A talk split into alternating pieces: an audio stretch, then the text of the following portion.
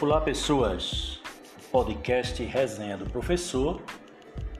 Em mais um episódio, o entrevistado de hoje já faz parte da nossa trajetória. É o professor Wellington Rodrigues Faustino, mestrando em matemática, um leitor né, voraz.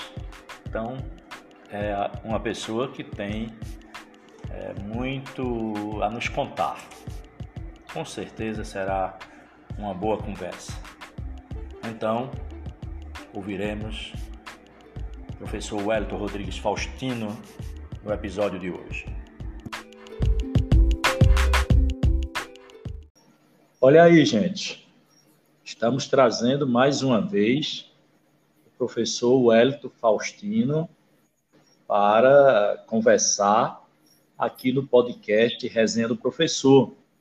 Se eu não me engano, já deve ser a terceira vez, então ele já tem aqui um, uma cadeira cativa, né? na verdade não é nem uma cadeira, já tem um microfone cativo no nosso podcast.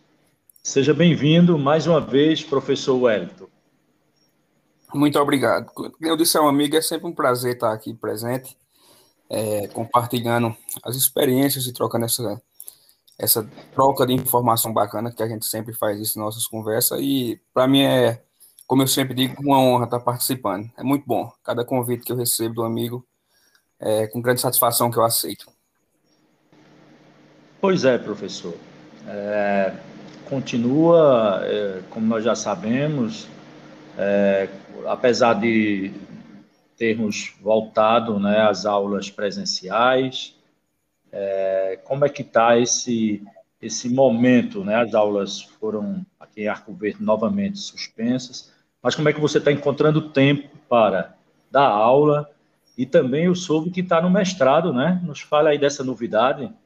Exato. É, tempo, infelizmente, é algo que a gente não compra. É, quando chegamos na vida adulta, acabamos percebendo isso, que tempo é um recurso escasso, e se pudéssemos comprar seria bom, mas infelizmente não tem como. Então está sendo um, tá bom e ao mesmo tempo às vezes é complicado, mas eu consigo diversificar bem meu tempo para conseguir fazer as coisas tudo dentro do, do planejado. Por exemplo, eu obviamente vou ter que deixar abrir mão de algumas coisas, por exemplo, como lazer, eu não estou tendo mais tempo de sair como saía antes. É, o sábado e o domingo eu tiro para fazer as coisas, por exemplo, as atribuições da escola, CIEP, deixar tudo em dias, tudo tranquilo, para que as coisas possam ocorrer. Então, que tiver de atraso, por exemplo, alguma coisa atrasada, eu sempre faço no sábado e no domingo, para que eu possa ter mais tempo é, durante a semana, nas horas vagas, para me dedicar, às vezes, ao mestrado, e também me dedicar a algumas coisas da própria escola que necessitam atenção é, um pouco mais urgente. Mas está sendo muito bom, César, graças a Deus, o mestrado. É outra realidade, é, principalmente um mestrado em matemática pura e aplicada. A gente acha muitas vezes que sabe de matemática, termina a graduação, faz uma pós, é, termina, faz um concurso público e acha que sabe de matemática, mas aí percebemos que não sabemos tanto quanto achávamos que sabíamos e requer muita maturidade, requer também uma atenção. Tudo não tem a palavra, por exemplo, calcule. Parece que eles aboliram do curso, não tem nada que fale a respeito de cálculo, é sempre prove e demonstre. É uma matemática bem mais formal, bem mais elaborada com que o pessoal, principalmente a gente que sai de uma licenciatura, está acostumado. Mas é uma experiência muito boa. Eu acredito que é, os dois meses que eu iniciei já me transformou, de certa forma, já você vê o conhecimento que você vai adquirindo. Você precisa estudar, de fato, com muito afinco. E o grupo de professores lá também é excelente. O pessoal todos lá são doutores e pós-doutores. E então, com fé em Deus, vai dar tudo certo. Eu acredito que a sociedade tenha ganhado, de certa forma, né? A preparação de cada professor que acaba se capacitando e trazendo esses frutos para a sociedade, para o ensino médio, que é onde eu atuo. Como é, como é que está funcionando, professor, essas, essas aulas? São todas à distância? Como é que está? Como é a dinâmica? A dinâmica, na verdade, seria presencial. O, o mestrado é o, é o Profimat, é, a nível nacional. A coordenação dele, quem faz é, é, o INPA, que é o Instituto de Matemática Pura e Aplicada, que é localizado a sede no Rio de Janeiro. e as universidades federais aí cediam, no caso, esse mestrado. Só que aí os encontros presenciais seriam, no caso, toda sexta-feira. Algumas instituições, por exemplo, têm sexta, sábado, e depende muito da política da própria instituição, como é que é feito isso daí. Só que por conta da pandemia, no caso eu faço na UFCG, em Campina Grande, é, foi optado pela equipe gestora de lá e o pessoal a, a, respeito que faz a coordenação interna da universidade, que seríamos, pelo menos esse é, semestre, a gente vai trabalhar de forma online, porque os casos lá de Covid estão tá aumentando e, infelizmente, fica impossibilidade de estarmos tendo essas aulas presenciais. Ah, tá. É, nesse momento, né? Mas, é. de qualquer maneira, não, assim, não prejudica, né, isso, o rendimento? Como é essa relação? Porque a gente é muito acostumado ainda com o presencial, não é isso? Exato. Eu ainda não me acostumei totalmente, tanto como professor, dando minhas aulas de forma online, quanto também como estudante, é, assistindo minhas aulas online, porque eu gosto muito daquele calor humano, de tirar dúvida, de estar interagindo com o professor, mesmo que a gente pode fazer isso pelos aplicativos, pode fazer isso através do Google Sala de Aula, mas é, eu sou um pouco a moda antiga eu prefiro o contato ali com o professor, mesmo que a tecnologia esteja surgindo, prefiro o quadro, o giz, é, então eu sou dessa, dessa linhagem. Mas está sendo tranquilo. É, eu acho que presencial o curso seria um pouco mais tranquilo, porque quando é online, de certa forma, quando chega nas avaliações, as avaliações estão sendo um pouco pesadas, por assim dizer. E comparando com provas presenciais que já tinham acontecido, as provas eram bem mais tranquilas. Mas fora isso, está sendo tranquilo. O nível de aprendizado se dá muito pela questão de você ser autodidata, você tem que estudar. Se você achar, por exemplo, que vai assistir às aulas, que vai reter o conhecimento apenas com aquelas aulas, é, você não vai se dar bem. Então tem que estar com a cara nos livros direto, tem que estar estudando de fato, pesquisando. as literaturas adotadas no curso são todas também da Sociedade Brasileira de Matemática e é bem direcionado é outro universo, por assim dizer, mas eu estou gostando bastante, graças a Deus estou gostando muito. Professor, tem algum, você falou que é lá na UFCG, né, de Campina, de Campina Grande, né? Tem algum, é, é, é bolsa, é, como é que funciona isso? É gratuito, tem alguma taxa? É só uma curiosidade mesmo, viu? Tranquilo. Na verdade, ela é custeado pelo governo federal, no caso, a CAPES. É, você ingressa no mestrado, você não vai pagar absolutamente nada mas para a questão de custo de você se locomover, por exemplo, da sua localidade, e até pela questão de compra de livros, que a matriz curricular e a matriz, por exemplo, das literaturas que a gente utiliza lá de matemática é vasta. É, já fiz as contas, são mais ou menos uns 20 livros que eu estava tendo que ler durante o, os dois anos de, do, do, curso. Então, existe uma bolsa que você pode concorrer, é a CAPES, na verdade, é quem fornece é, oferta essa bolsa e tem um teto que você não pode ultrapassar esse teto financeiro, você não pode ter sido bolsista em outro programa de mestrado, é, da CAPES também. Tem todo um rigor por trás, mas existe uma bolsa para custear, até porque tem a questão da despesa. Sair daqui, por exemplo, para Campina Grande, a questão do combustível, almoço, mas graças a Deus tem, tem essa, essa, essa ajuda de custo. Ah, importante, importante. É investir, né? Isso, isso, é, isso é o que conta, né? O Brasil ainda investe muito pouco, né? A, a, nessa, nessa área, em pesquisa, né? Infelizmente ainda nós temos né, deficiência nessa área, mas a gente já vê algumas, algumas ações como essa, né? Que você está participando, né, né Wellington? Que investe nesse pesquisador, investe no professor. Isso é importante para a formação e lá na ponta mesmo para o aluno. Exato, é, a CAPES mesmo faz um trabalho extraordinário é, no Brasil nessa questão de pesquisa, a CNPq também faz um trabalho muito bem feito, sempre, assim, de, de um tempo para cá, principalmente quando comecei a me engajar mais com esse mundo de pesquisa, é, artigos científicos, eu vi a importância dessas instituições para o desenvolvimento, e não tem nenhuma nação, você pode pegar aí é, diversas nações que hoje estão desenvolvidas e estão a se desenvolver, nenhuma delas conseguiram é, erradicar a pobreza, é, as diferenças sociais sem investimento em educação. É, eu estava vendo esses dias um gráfico aqui que eu acompanho muito, gráficos estatísticos, falando sobre a quantidade, por exemplo, de medalhas de matemática, medalhas na Olimpíada de Física por países que os países acabaram ganhando ao longo do tempo. E os países que mais têm medalhas, tanto nas competições internacionais de matemática quanto de física, são países como China e Estados Unidos. E a gente sabe que esses dois países eles são a vanguarda, né? Isso a ponta da lança hoje em termos de tecnologia no mundo. É, boa parte das tecnologias que a gente estamos consumindo, é Facebook, WhatsApp, é, diversas coisas que são produzidas em termos de software, hardware, são todos feitos na China, parte deles, e outras são feitas no, nos Estados Unidos. Então, tem que ter esse investimento. O Brasil ainda está é, engateando, mas graças a Deus começam a investir. É, o, esse mestrado que eu faço, por exemplo, a, a, mesma instituição que faz a coordenação é a mesma instituição que é a Sociedade Brasileira de Matemática, em companhia, no caso, com o IMPA, que faz a organização da UBMEP. Então, esse tipo de prova, esse tipo de é, competição nacional instiga muitos alunos é, a, a tomar o gosto pela matemática, tomar o gosto por, por esse tipo de ciência, que vai possibilitar é, gerar tecnologia e desenvolvimento para o nosso país. Porque nosso país, César, na minha visão, precisa sair é, desse cárcere, começar a valorizar mais os professores, começar a valorizar mais quem produz ciência, porque não tem outro caminho. Ou você valoriza esse tipo de profissional, ou você vai continuar sendo aquele país atrasado, e infelizmente o tempo está passando. Tem uma projeção de que o Vietnã, em 2043, se não me engano, vai se tornar um país desenvolvido.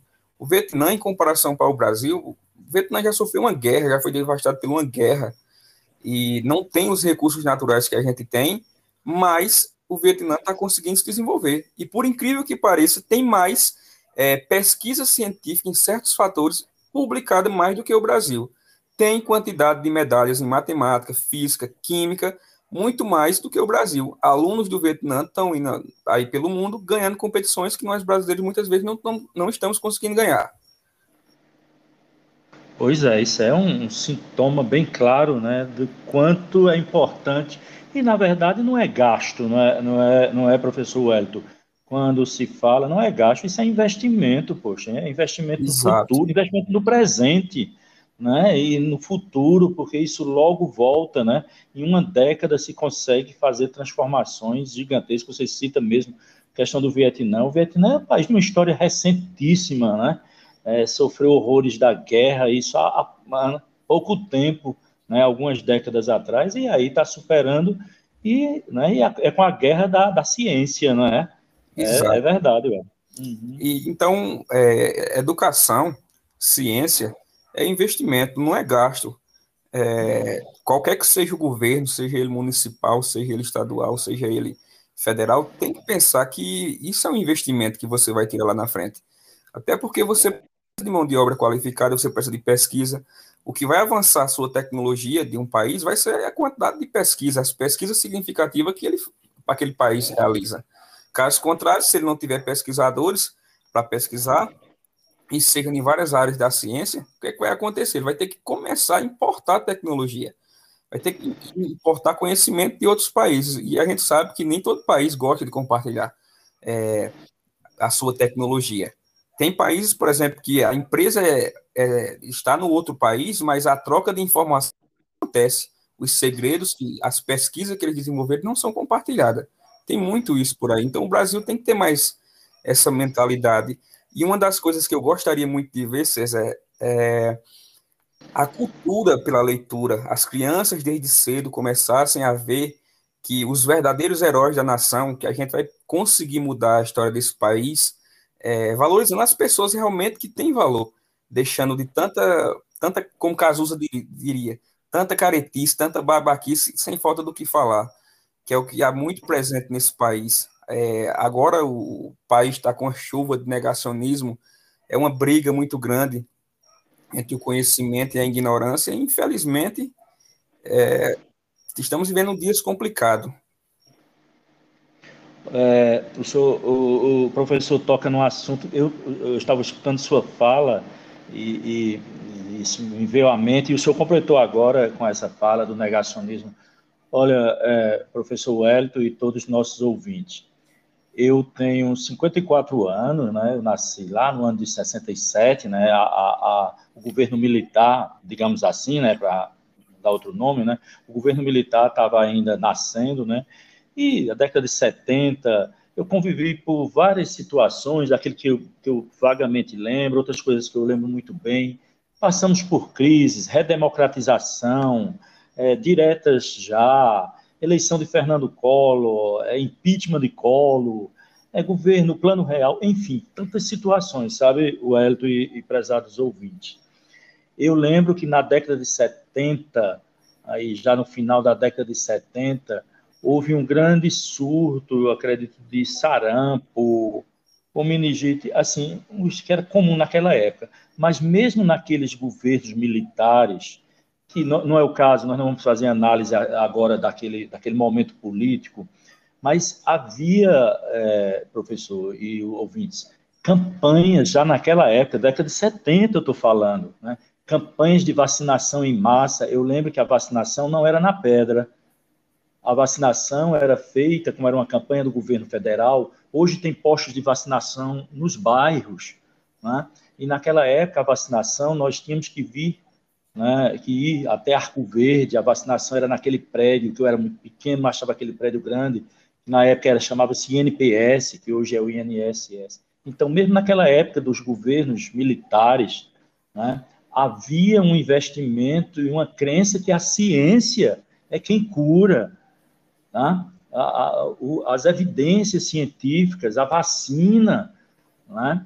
e o Brasil se tornou um exemplo de campanhas de vacinações muito fortes, o Zé Gotinha, coisa mais recente. Eu lembro, eu era criança, minha mãe me levava para tomar o Zé Gotinha, eu era pequena, ela dizia, não, não vai doer nada, é, é só um Zé Gotinha, você vai tomar uma... Eu me lembro tudo isso, prezado, se interrompeu o amigo. Eu não sou da, da década de 60, mas assim, sou da década de 90, mas eu lembro que na década de 90 tinha diversas é, campanhas de vacinação, inclusive contra o sarampo, tinha diversas, eu participei como criança de algumas. Pois é, professor, Era, éramos referência na, em, em vacinação, né? e assim, como que de repente, e não foi de repente, né? A gente sabe que não foi, de algum tempo para cá, e eu não vou, não vou e não quero nesse momento entrar em questões ideológicas, nem, nem dar nomes, sabe, sabe, professor? Mas de, é, aconteceu algo, né, de algum tempo para cá, que se começou a negar, né, até a vacina, né, que vacina tal faz mal, e as pessoas começaram, por incrível que pareça, a se afastar realmente da vacinação, casos de sarampo estão voltando. Essa geração de agora, ela não conviveu com a doença. Por, por que ela não conviveu com a doença? Porque quando eram crianças foram vacinadas. Então parece que há uma crença que as vacinas não têm valor. E com essa explosão da Covid, né?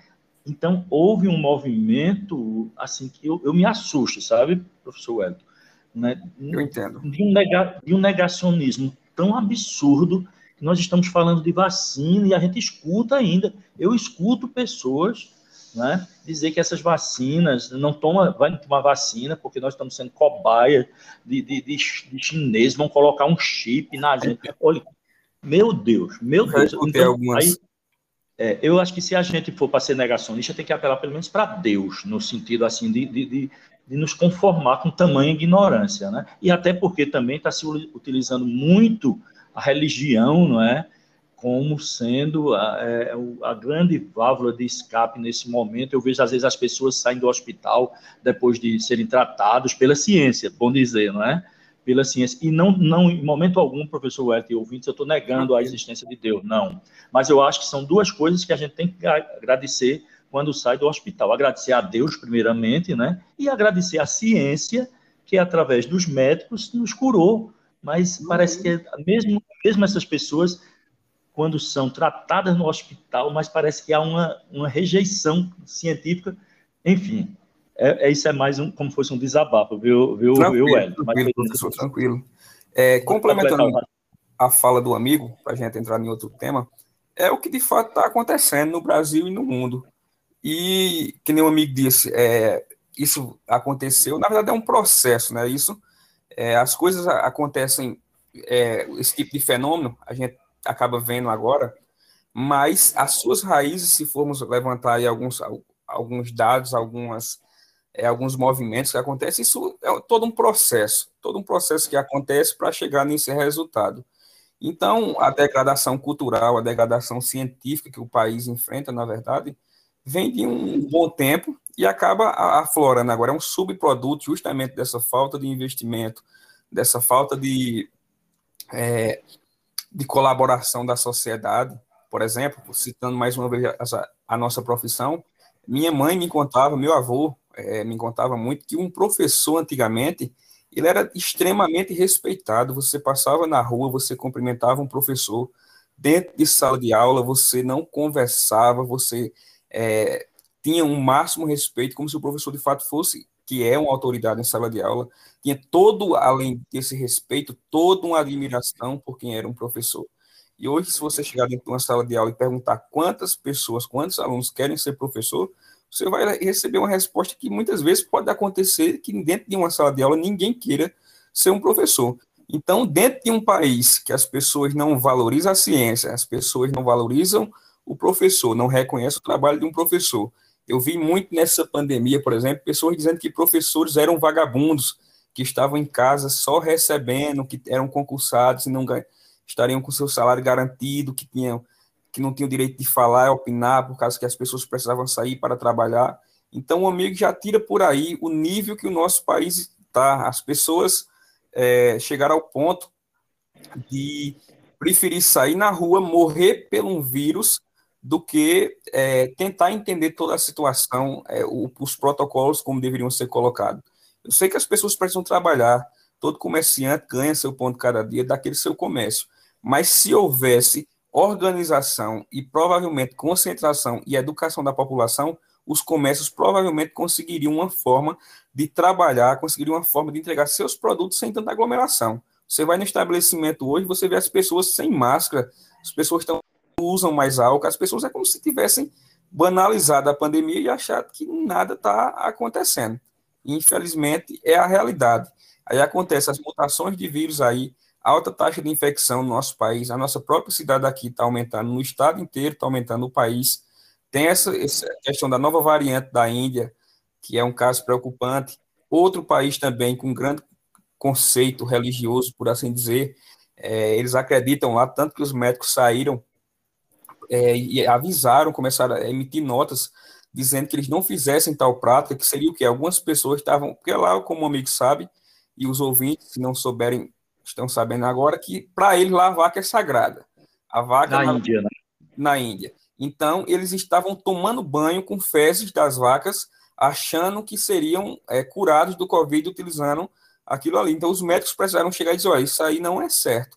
É, isso aí é uma prática que não é, é sanitária, de certa forma, e vocês precisam parar com isso, porque não vai adiantar nada.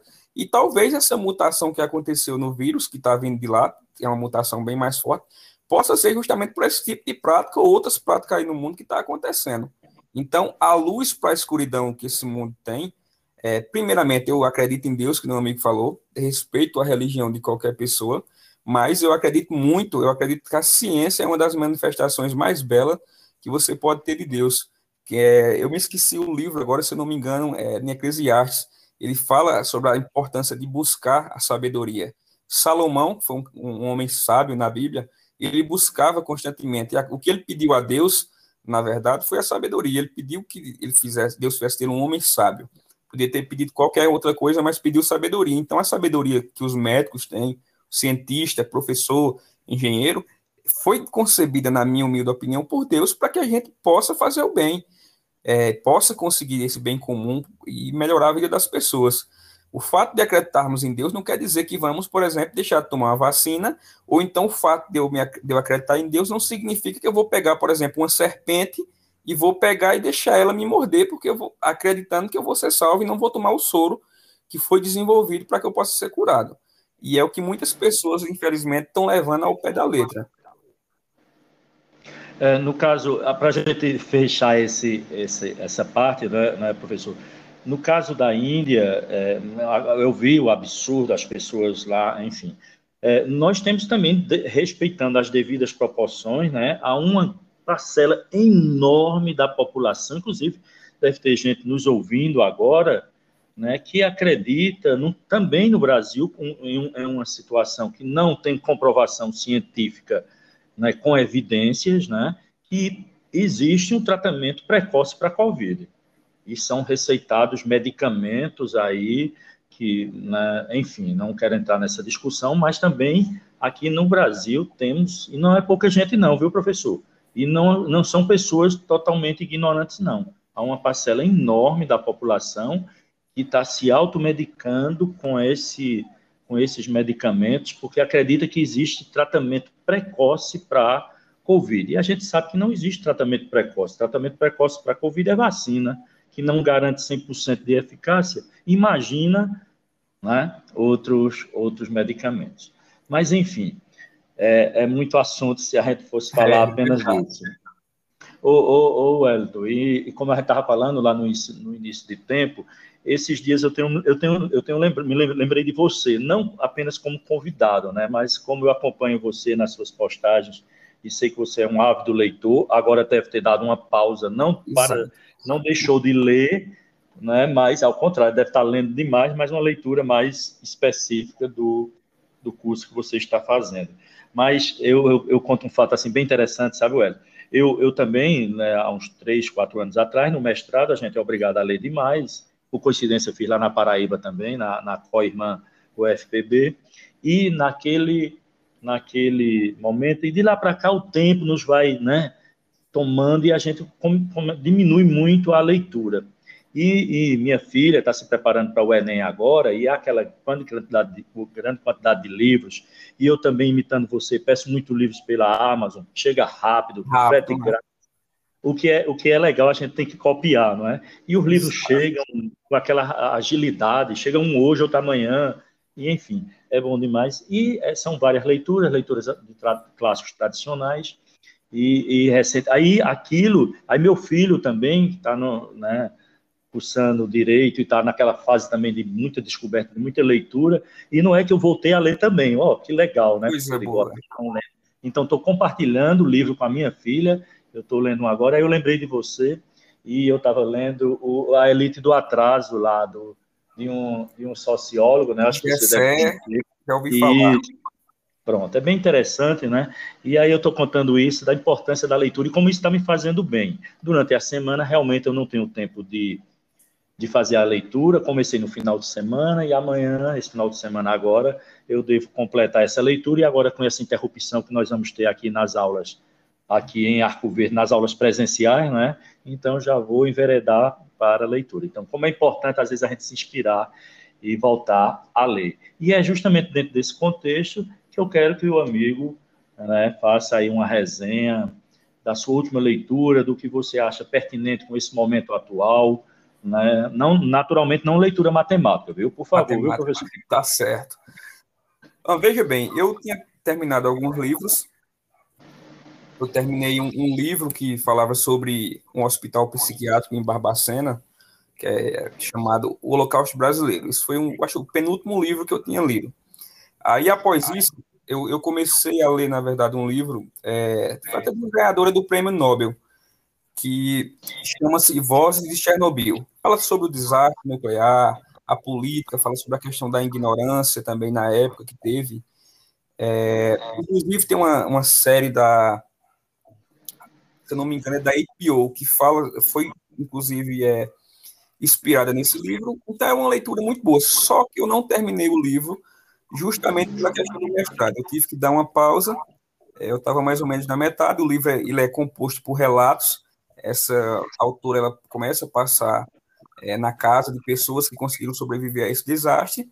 É, Para quem não sabe, Chernobyl, na verdade, foi uma, uma usina que tinha na antiga União Soviética, ficava na Ucrânia, e teve um desastre nuclear, o amigo aí é de nuclear, na verdade o amigo é de geografia, sabe muito bem aí, é, e até acredito que o amigo também presenciou as repercussões do caso na época. Lembro bem, lembro perfeitamente bem, tem até aquele o cenário na minha cabeça daquelas imagens. Pronto, foi algo que, assim, abalou o mundo de fato, de fato as pessoas não sabiam como eram os efeitos de fato da radiação até então, tão devastadores como aconteceu, e foi algo que acabou com diversas vidas. A cidade de Pripyat, por exemplo, é uma cidade que está a 13 quilômetros da usina, teve que ser desapropriada.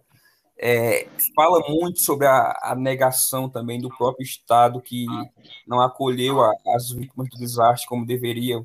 Os bombeiros foram enviados para lá para apagar, apagar o fogo. É, o Estado soviético também negou muito a, as reais, como é que eu posso dizer, as reais consequências houve uma explosão no núcleo da usina de fato, e eles quiseram esconder. Então, é um livro bacana. Quem tiver a oportunidade de ler, é, é uma história muito boa, é uma história que envolve essa parte física do átomo, é toda essa história da energia atômica, então é muito bom. E o lado humano que o livro traz, é, mostrando relato de cada uma das pessoas. Teve uma senhora que se negou, por exemplo, a sair da zona de evacuação, por causa que ali era o, o lugar dela. Ela disse: Olha, eu vi, passei não sei quantas guerras aqui e, e, não saí. Não vai ser um inimigo invisível que vai me derrotar. Então eu vou continuar vivendo aqui. Aqui é o meu lar, é o único canto que eu posso chamar de minha casa. Eu não poderia morar em outro canto. Então é um livro forte. É, a autora ganhou um prêmio Nobel justamente por essa, essa literatura. Então, se o amigo e os, os ouvintes tiverem a oportunidade de adquirir esse livro, é, e ler, eu recomendo. É extremamente uma história muito boa. Não terminei justamente por essa questão do mestrado. Estou é, sem tempo para ler outra coisa. Infelizmente, todos os livros que eu já tinha comprado, que estava aqui na estante, para que eu pudesse ler posteriormente, infelizmente, vai ficar para outro momento. Porque o tempo, é que nem eu disse um amigo, se comprasse, pudéssemos comprar tempo, seria muito bom. Mas, infelizmente, eu estou sem tempo de nada. Todas as literaturas que eu estou lendo no momento é voltada para dentro de matemática. Mas dentro dos livros que você já leu, não de agora, de algum tempo, tem aquele assim bem, bem marcante mesmo, seja pelo título, seja porque tem livros que só o título né, já nos chamam a atenção, né, tem. né, Olha, tem diversos livros que me marcaram. Teve um livro que ele, eu até costumo dizer que ele lembra muito um filme de sessão da tarde, mas ele tem um conteúdo muito forte. É, ele passa uma mensagem que eu acredito que todo jovem é, que quer entrar na política, que quer ter um pensamento de reflexivo sobre as coisas que acontecem, não só no nosso país, mas no mundo, deveria ler. Na minha opinião, deveria ser leitura obrigatória, até em todas as escolas. É, Chama-se A Revolução dos Bichos, de um escritor inglês chamado George Orwell. Não sei se o amigo conhece. É o mesmo. Poxa, Well. Oi? Poxa, você, você não. Olha, você, você é danado, rapaz na hora que falou em livro, eu, eu, acho que é um dos livros que mais me marcaram, né? E olha que faz tempo que eu li, viu? Bem muito antes de, de você, eu acho fantástico a Revolução dos Livros. Muito. Foi, era, eu era leitor, mas continue falando sobre ele. É um, é um livro riquíssimo. É, o mesmo autor também é, escreveu 1984, que é uma distopia é, uhum. extremamente reflexiva. Livro ótimo, mas a Revolução dos Bichos é, ele é um livro que lhe cativa e, e o, o, seu senso crítico começa a ser instigado. Porque nem todo mundo, nem todos aqueles que almejam chegar ao poder, dizendo que está chegando ao poder pelo bem comum, de fato tá. Eu acho que a principal, uma das principais mensagens do livro é de instigar isso na nossa, na nossa mente e começar a se questionar: será que aquele político que tem está cheio de boas intenções, que diz em sua campanha que de fato vai trabalhar pelo bem comum, que de fato quer chegar ali no poder, para que possa é, melhorar a situação de vida, que possa estreitar os laços da desigualdade social. Será que de fato ele vai fazer aquilo? Será que essas são as suas reais intenções? Então é um livro acessível, é um livro fininho e é um livro com uma linguagem muito clara, que você vê passo a passo as reais intenções. Tem, não vou dar o spoiler aí para o pessoal que quiser ler, mas os animais acabam tomando a fazenda por conta de um certo motivo, né, estão sendo explorados, só que depois um dos próprios animais daquele grupo começa a explorar os demais. Tem até uma, uma frase que eu lembro bem, hoje ele diz: todos os animais são iguais, mas alguns animais são mais iguais do que outros. E aí vocês precisam ler para ver o quão é interessante essa literatura, mas é fantástico. Eu acho a Revolução dos Bichos, assim, ele são vários gêneros num, num só, né? Ele é, ao mesmo tempo ele é um romance, ele é uma alegoria, ele é uma sátira, ele é uma fábula, né? Ele é uma Exato. ficção científica, enfim, realmente é uma leitura muito agradável de se ler. E por falar em, eu tive uma, uma surpresa bem legal, Wellington, essa semana. Eu estava zapeando no Netflix E não é que eu achei uma série, uma série até nova, né? Que era de um livro também que eu acho muito interessante, que é, é Admirável Mundo Novo. Conheço eu, também, de Aldo Huxley.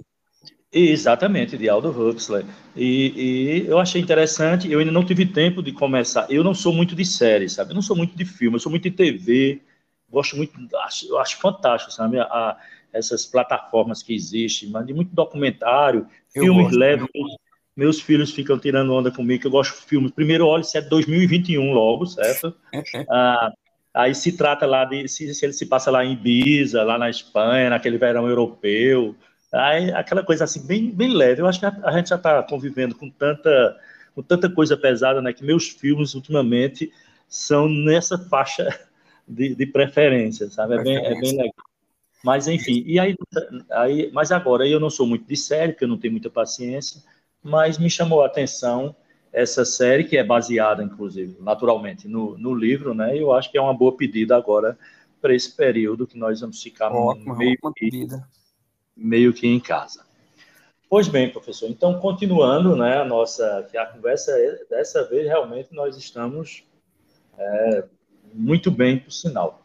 É, o, o, professor, assim, eu queria que o senhor, de uma forma assim geral mesmo, pontuasse, é, ou pontuasse, ou elencasse fatos é, recentes, né, e aí naturalmente é, deve, deve envolver Covid, enfim, fatos recentes, sejam nacionais, sejam mundiais, que isso eu acho importante a gente dar um, dar um destaque nessa nossa conversa.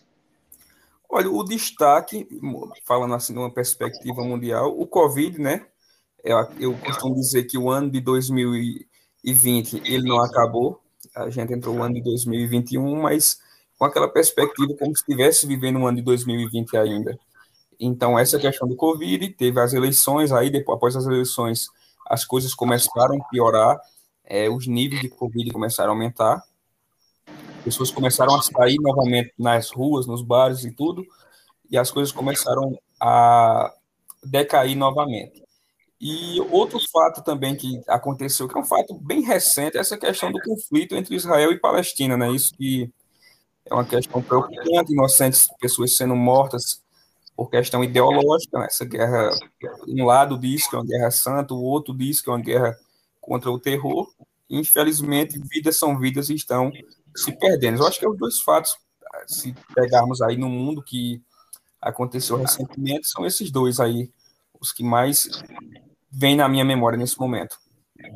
Agora, um destaque, né, que eu, eu sempre acompanho, né, é que também as, as a tecnologia, né, a Tesla, aí os investimentos em naves Isso. espaciais, em carros elétricos, eu sou Boa, ter falado.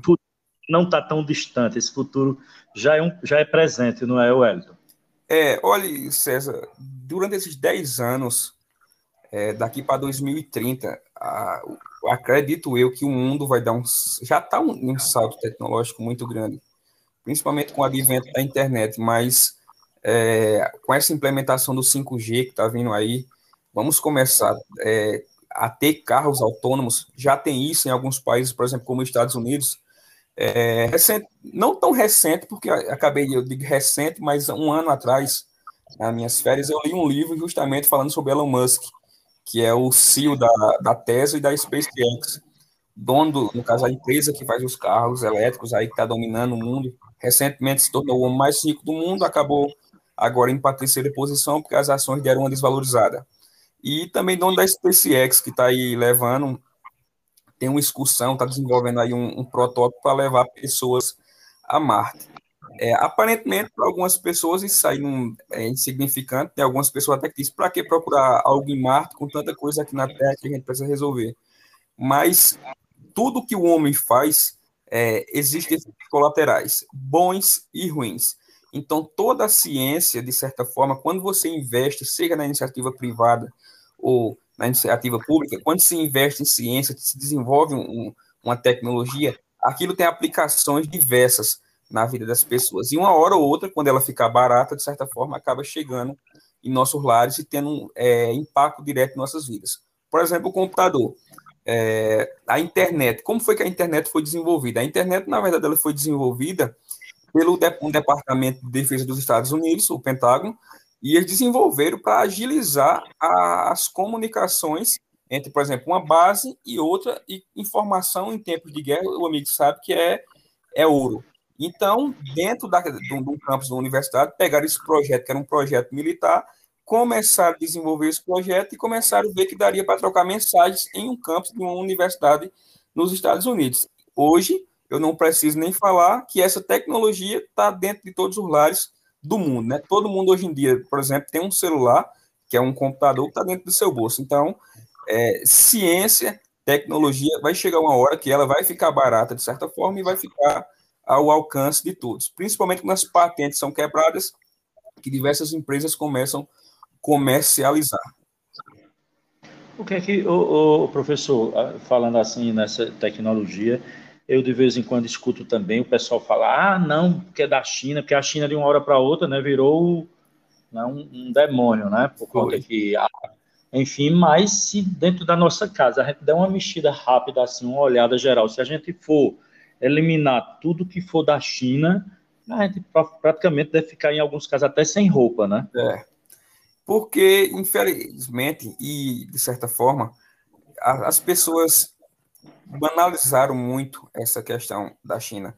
Tem produtos que são ruins da China, de fato. Tem produtos como em qualquer parte do mundo. Você vai comprar alguma coisa e aquela coisa não vai ser boa. Mas a China ela não é mais aquela, por exemplo, aquela grande copiadora do mundo. A mão de obra da China não é tão barata quanto já, quanto já foi, é, por exemplo, na década de 90, então a China é outra China, não é aquela China que, que conhecíamos. Hoje a China, na verdade, importa, é, exporta, na verdade, não importa, mas exporta tecnologia. Se é, o, o, ouvinte, quem quiser, pode dar aí uma, uma pesquisada no Google, o que é que você vai encontrar? A maioria das patentes que foram registradas, se eu não me engano, mais de 60% das patentes que foram registradas em 2019, 2020, foi a China que registrou. Eles são líderes em pesquisa de inteligência artificial e blockchain que é uma das tecnologias que provavelmente vai revolucionar o mundo durante esses 10 anos. Essa questão de cartório, cartório, por exemplo, é uma das profissões, um dos estabelecimentos que talvez vai fechar, porque o blockchain vai vir justamente para acabar com essa burocracia. É, o, o Bitcoin é baseado nisso. Então, pode-se esperar que muitas profissões, muita coisa vai ser impactada por esse tipo de pesquisa. Inteligência artificial, você já vê as televisões já estão começando a vir com inteligência artificial. Você tem um, telefone com inteligência artificial, que você tira uma foto e a inteligência artificial procura o um melhor ângulo baseado numa certa estatística. Então, é, prezado, a perspectiva é que as coisas mudem de forma radical. Certo que demora um pouco para chegar aqui no Brasil, mas que vai chegar, vai, né? Não sabemos o tempo, mas vai. Tem muita coisa na China que funcionam, que funciona de uma forma incrível. Por exemplo, a gente aqui tem o, o PicPay, né? Todo mundo sabe aí o que é o PicPay. O Pix, todo mundo agora, o brasileiro, tem a mania agora do Pix, né? Todo mundo é, faça um Pix. Mas, na verdade, essa, essa questão de carteira digital, isso aí é uma invenção chinesa.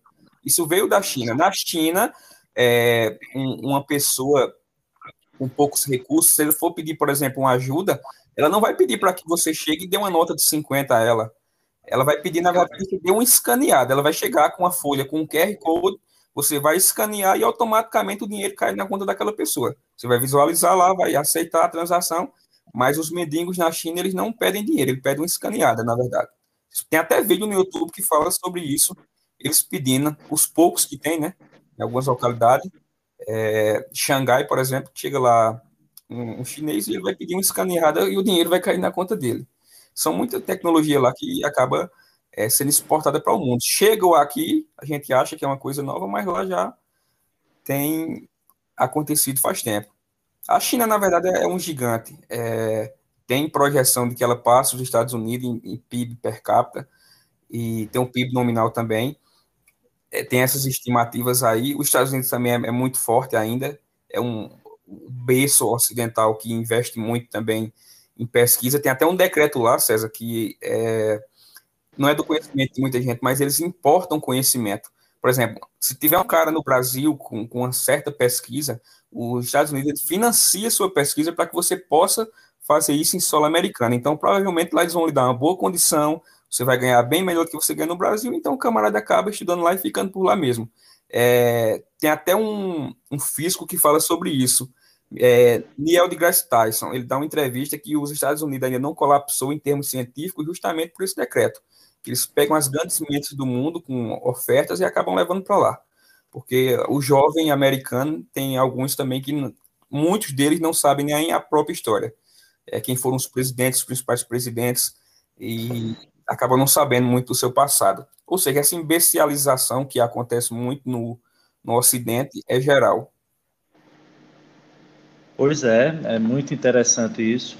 Mas a gente já deu uma circulada bem aí global, né? até que a gente está numa aldeia global.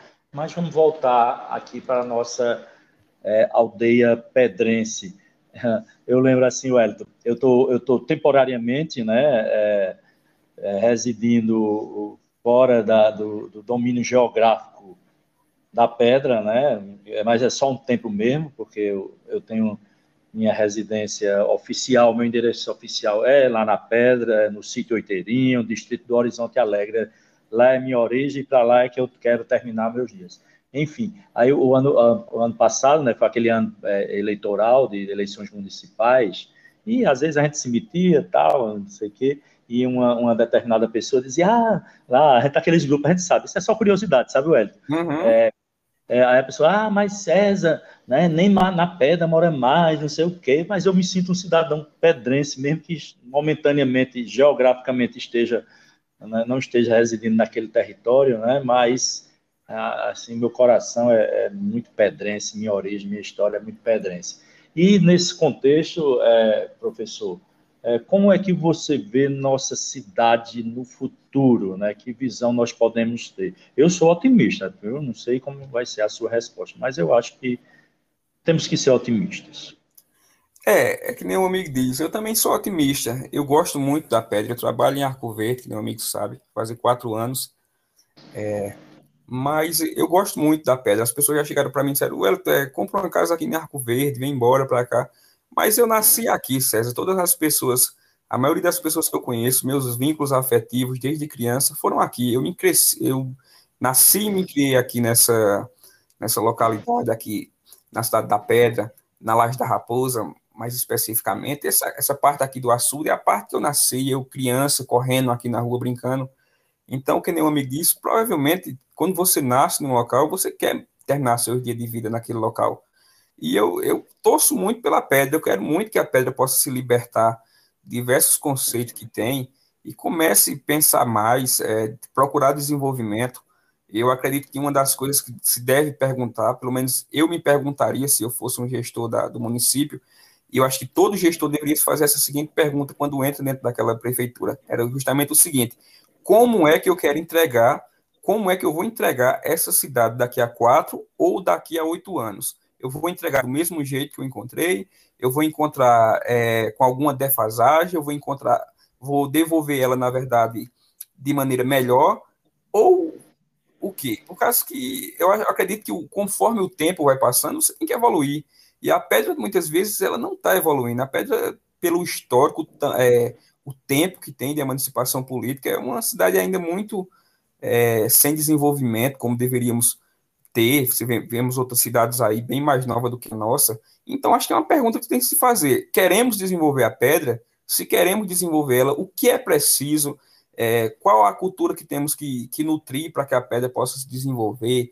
É, muitas vezes culpamos o país, ah, que o país não, não cresce, que o Estado não cresce, uma coisa e outra, mas o, o, país, o Estado, são reflexos das prefeituras. Se os trabalhos dentro das prefeituras forem bem feitos, é, a transformação, na verdade, de dentro para fora. Se as coisas, as culturas começarem a mudar nas prefeituras, provavelmente vai chegar um momento que também vai, vai mudar dentro do, do Planalto. Então, eu espero que a pedra cresça, que a pedra se desenvolva, principalmente com um, um, pensamento voltado para a educação e melhoria, que os jovens da pedra eles possam ter uma mentalidade é, o hábito de estudar, não estudar apenas para uma prova, mas estudar para a vida, ter ideias para que possam ser debatidas, é, projetos para que possa, possamos colher os frutos lá na frente. Então, eu espero que a cidade da Pedra possa se desenvolver e possa ser sempre essa cidade acolhedora, porque se tem uma cidade que acolhe as pessoas, é a cidade da Pedra. É, é uma cidade, principalmente em tempo de política, que nem um amigo disse aí, a, a nossa política ela é muito acirrada, tem toda uma tradição de dois partidos, aquela coisa toda, mas é, é o tipo de, de, de, cidade que as pessoas acolhem. Se você chegar precisando de alguma coisa, as pessoas costumam estender a mão. Então é uma cidade bonita por natureza, é uma cidade bela, e é uma cidade que tem tudo para dar certo. Basta, eu acho, envolvimento da população, é, as pessoas se engajarem para que as coisas possam acontecer. Teve até um tempo que eu pensei em, em me juntar com algumas pessoas, sentar e formar um movimento para que possa, pudéssemos debater ideias com reuniões periódicas, sem fim partidário, entendeu, César? Para a gente sentar e procurar projetos que beneficiassem tanto a juventude, projetos que beneficiassem as comunidades aqui na Pedra é, por inteiro. Procurar, principalmente por meio da educação, mudar as coisas. Mas é, muitas vezes sozinho fica impossibilitado dos projetos saírem do papel e tomar forma.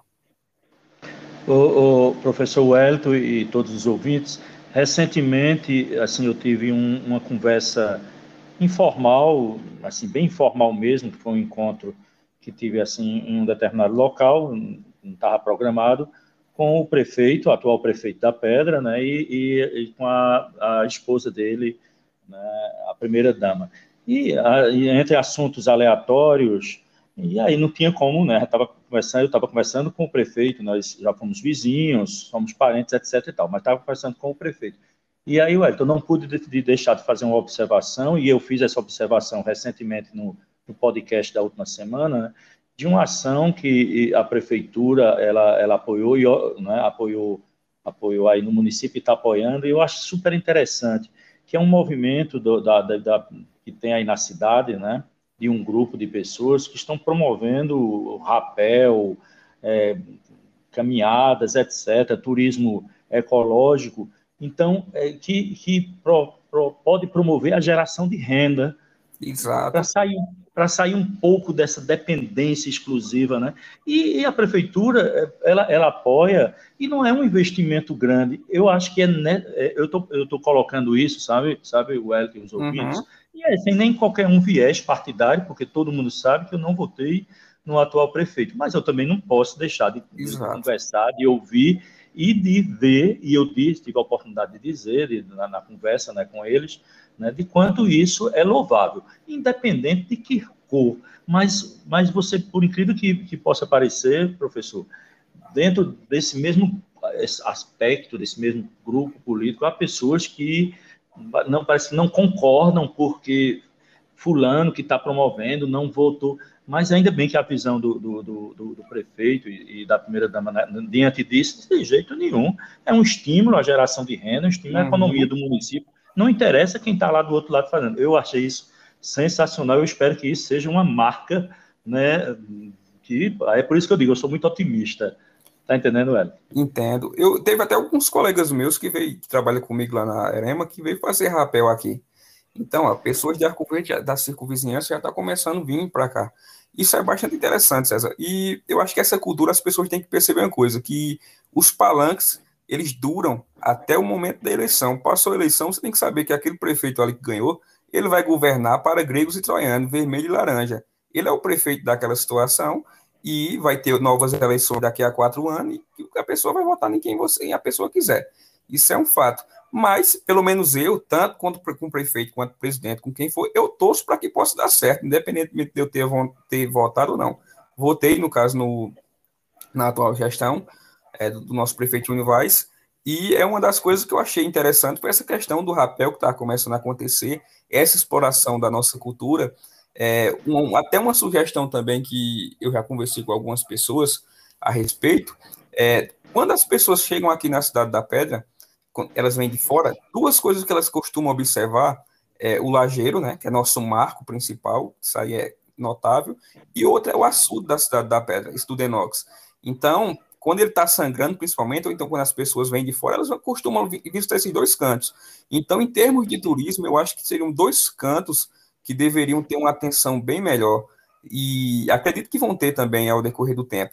Eu, particularmente, até conversei com algumas pessoas e se eu fosse gestor, então tivesse influência de certa forma, uma das coisas que eu teria feito era ter asfaltado esse açude para que as pessoas pudessem fazer caminhada no paredão, colocado uma carreira de poste, por exemplo, até certas horas ficar iluminado, porque é um marco nosso.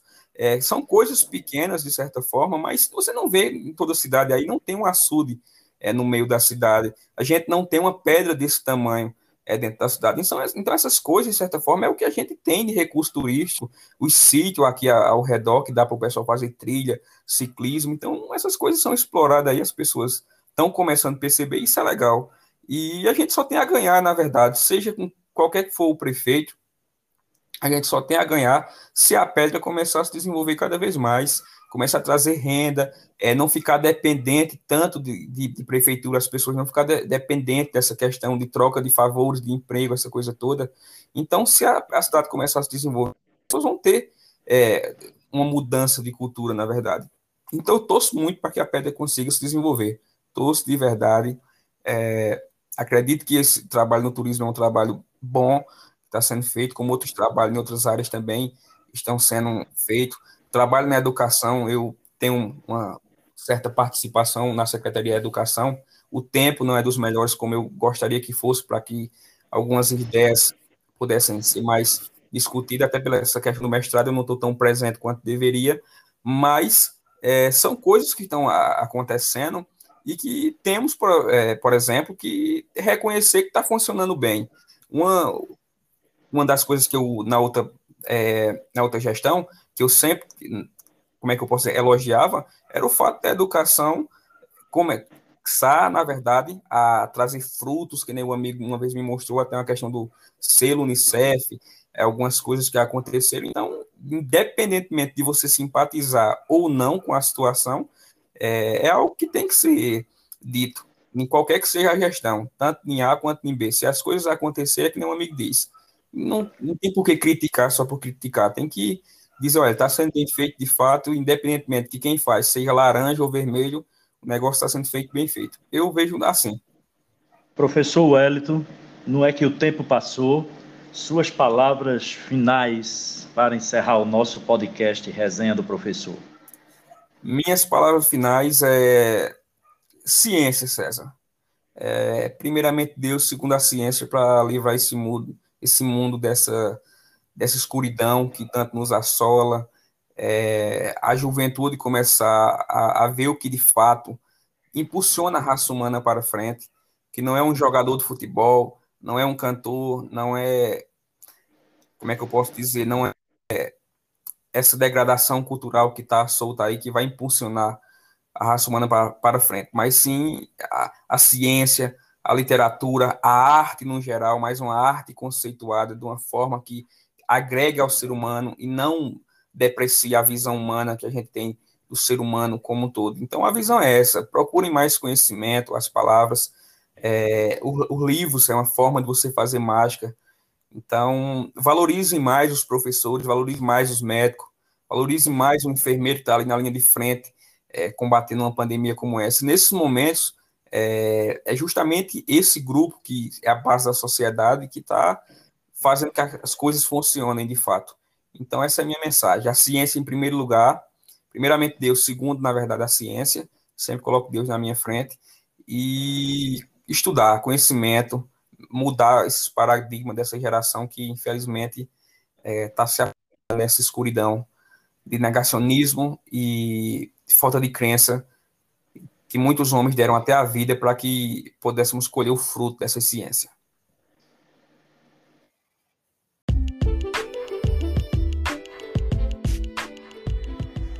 Desejo agradecer a participação especial do professor Wellington Rodrigues Faustino, como disse no, lá na introdução, de fato a nossa conversa foi sensacional.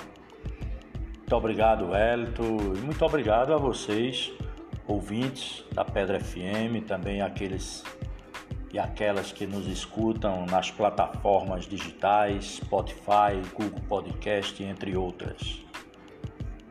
Até a próxima oportunidade. Usem máscara evitem aglomeração, acreditem na ciência. Vacina para todos já.